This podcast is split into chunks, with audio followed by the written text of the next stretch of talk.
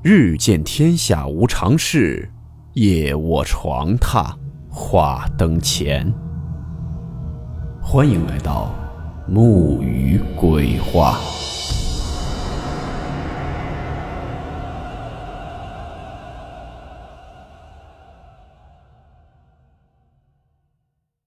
大家好，我是木鱼。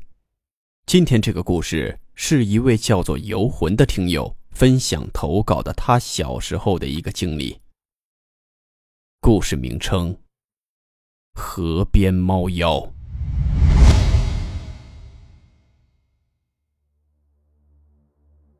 这件事发生在十二年前，也就是二零零八年。当时我上三年级，我是新疆人维吾尔族，名字比较长也比较复杂，汉族朋友都叫我强森。故事发生在我的老家。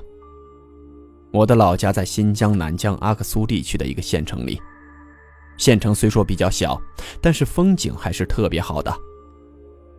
我们新疆最有名的塔里木河的一部分就在我们县城，所以我们那里河也比较多。我们学校前面不到一公里的地方就有一条河。小时候没有那么多的玩具之类的。平时有时间，我们几个小伙伴基本都是去游戏厅打打拳皇，或者去河边游游泳。尤其是夏天，几乎都是跑去河边游泳的。这件事发生的时候是有一次暑假，也是没事干，我和几个同龄的邻居还有同学去游泳，在那河边也碰到了几个同龄的伙伴，也有几个岁数比较大的哥哥们。我们在河里玩了好一会儿，差不多傍晚了，有点累了，就上岸休息。那河边有那种沙子堆，太阳一照特别的暖和。就在我们躺在沙子堆里休息的时候，离我们不到一百米距离的清真寺的门突然打开了，从里面走出来一个老爷爷，是清真寺的阿訇，就是相当于汉族人佛寺里的方丈一样的身份。那老爷爷手里还端着一个饭盆，走到离我们还有十几米的杂草堆的时候，就开始在那儿撒食物，嘴里还念念有词，含含糊糊听着，大概就是什么“吃吧吃吧”，知道你们饿了，快吃吧。当时我们几个看到的小伙伴都看懵了。就在我们不知道说什么的时候，一个岁数比我们大五岁的哥哥，就叫他小李吧。他走过来对我们说：“你们知道他在干什么吗？”然后我们都是摇摇头说不知道。他就低声的说：“这个老头，他在喂鬼吃饭呢。”我们当时都有点怀疑，就说：“不是吧？你别骗我们。”他说：“是真的，我看到过好多次了。他不光现在这个时间喂，每天早上、中午。”晚上都会喂的，白天你们可能看不见，但是到了晚上，你们就能看到那些鬼了。然后他就神秘兮兮的对我们说：“你们敢不敢晚上来看看？”我就首当其冲的说：“有什么不敢的？”其他小伙伴也是纷纷表态。然后我们就加上小李，一共七个人，约好晚上八点半集合来这里。看看他所说的喂鬼吃饭是个什么场景。就这样，我们各自回家吃饭去了。我到家吃过晚饭，就和妈妈编了个借口出门了。有两个伙伴离我家不远，我就想着先去他们家找他们一起过去。可还没走到他们家的时候，我就看到他们已经在往路口走了。然后我就追上去和他们打了招呼。等我们到了集合的地方的时候，只来了两个人，那个小李也没有来。加上我们三个，总共五个人。就这样，我们五个人在那里等了好久，也不见其他人来。我们就说不等了，咱先过去找个地方躲着吧，然后等那个老头出来喂饭，看看是什么样子的。我们五个人走了一会儿，就到了那个河边，找了个大沙子堆就躲了起来。稍微一探头就能看到清真寺的方向。我们五个人就这样趴在那里等了好久，天也彻底黑了。就有一个小伙伴不耐烦地说：“小李肯定是骗我们的，我们还是走吧。”然后另一个小伙伴带了一个那种带计算器的小手表，看了下时间，说已经八点多了，我们再等半个小时，如果还不来，我们就回家吧。就这样，我们在那里等啊等，时间也过了许久，我就问那个小伙伴几点了，他说还有五分钟九点。我就说算了，咱们回去吧。其他人也说行吧，那就回去吧。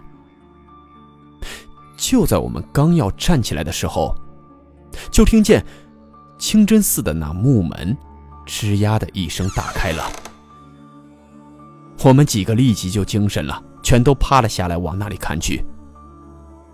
只见那个老爷爷跟之前一样，端了个盆子，慢慢的走了出来。走了几步到杂草堆，又跟之前一样开始撒食物。嘴里也是跟之前一样念念有词，什么“快来吧，快来吧，饭好了，快来吃吧。”就这样过了大概有一两分钟，我们就看见，在离他不远的地方有动静。我们往那儿看去，这个时候有几个四条腿趴着走路的东西朝那个老爷爷方向走去了。他们走路的样子感觉非常别扭，也不像正常的动物走路的样子，而且感觉很僵硬，每一步的动作就好像那种提线木偶的动作似的。等那些东西快到那老头身边的时候，意想不到的事情发生了。那几个四条腿趴着走的动物，直接直起身子，直立行走了。当时看到这一幕，真的是浑身发麻。然后他们走到老头跟前后，深深的鞠了一躬。这个时候，我们清楚的看到了他们的脸。那个脸，就像猫一样，但是他们的身高却是有一米五左右的样子。那手也是跟猫爪子一样，浑身毛发特别的浓密。但是那面部跟猫一模一样。他们鞠完躬就开始趴在地上吃那些食物。这个时候，我和我的小伙伴已经吓呆了，大气都不敢出。他们很快就吃完了那些食物。接下来，更让我们震惊的一幕出现了。他们竟然开口说话了。说了声谢谢，然后转身又是四脚朝地往来的方向跑去了。看到这些，我也不知道是被吓的还是怎么回事儿我眼泪都已经流下来了。然后那老爷爷就拿着饭盆回去了，那些猫妖也不见了。我们趴了好一会儿，然后我就说：“咱们赶紧走吧。”他们也是害怕的点点头，可能也是都被吓着了。都没有怎么说话。当时猛的一下，好几个人腿都麻了，根本走不动。缓了一会儿，才能正常走路。就这样，我们像百米冲刺一样跑到了比较繁华的地方。彼此面面相觑，都吓得不轻。其中有一个小伙伴在跑的时候，鞋都给跑开胶了。然后我们几个有不同路的，就各自没说几句话就回家了。在晚上睡觉的时候，更恐怖的事情发生了。因为河边的事对我打击特别大，晚上到家我也是盖着厚厚的被子不敢睡觉，一直是半迷糊着没有睡着。到了后半夜，就在我那种半梦半醒的状态下，我突然听到了窗户咚咚咚的响了几下。因为我本来精神都有些紧张，这一下我瞬间都精神了，我就在那儿睁着眼看着窗户听，可是又没什么动静了。就在我快要放松警惕的时候，我们的房门吱呀的一声慢慢的打开了。先说明一下，那会儿还小，我是跟我父母睡在一个屋的。当我听到房门响的时候，我就支起来身子去看。接下来的一幕，我感觉我整个人都快被吓得灵魂出窍了。我就看见，在那慢慢打开的门缝中，有一张猫脸探了进来，那个高度大概也是一米五左右，就在那儿盯着我，嘴里还说了一声“让我过去”。我当时脑子嗡的一下就喊了出来。我就去叫我的家人，但是怎么都叫不醒他们。我就又抬头看去门那里，门缝那里已经什么都没有了。可是就在我惊魂未定的时候，我看了一眼我家人，我的家人根本就没有在床上，但是在那床角的位置趴着那个猫脸的东西。真的一下就给我吓得从床上跳了下来。这个时候，我就听到我爸爸在门外喊我，我鞋子也顾不上穿，就往门外跑去。可是这个时候也不知道是什么东西绊了我一下，我直接就摔在地上了。我脖子里带着一块玉佩，直接就给摔碎了。当我爬起来的时候，所有一切又都归于平静了。门外什么都没有，我爸妈还是在屋里的床上睡觉呢。我就又赶快去喊他们，这次他们醒了，问我怎么了，我直接就哭了。我边哭边跟他们讲我看到了什么。大人就去开了灯，说我做噩梦了，梦游了，可能是外面野猫什么的。我那块摔碎的玉还在地上，而且那门。还是开着的。我当时就坚决表示，今晚不要关灯了，开着灯睡。这一晚上都没有关灯，但我并没有怎么睡踏实，一直是感觉半梦半醒的状态。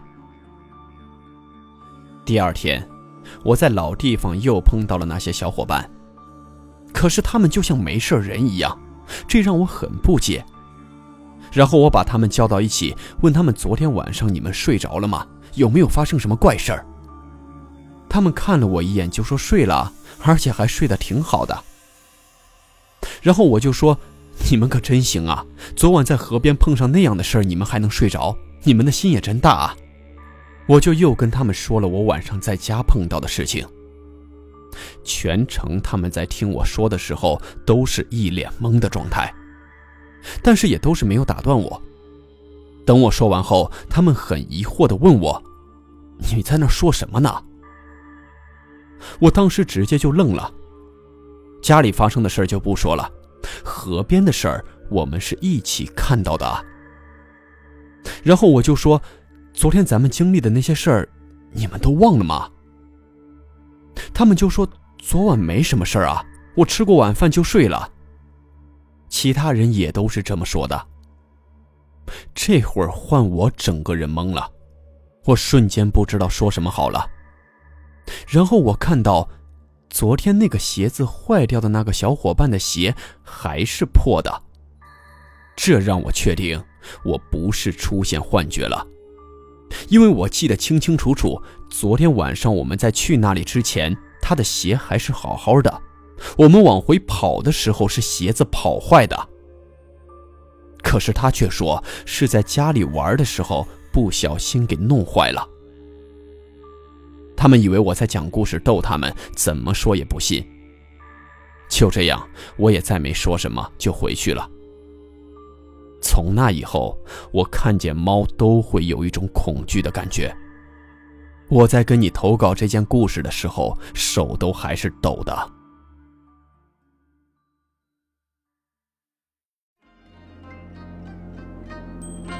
好了，我们今天的故事到此结束，祝你好梦，我们明晚见。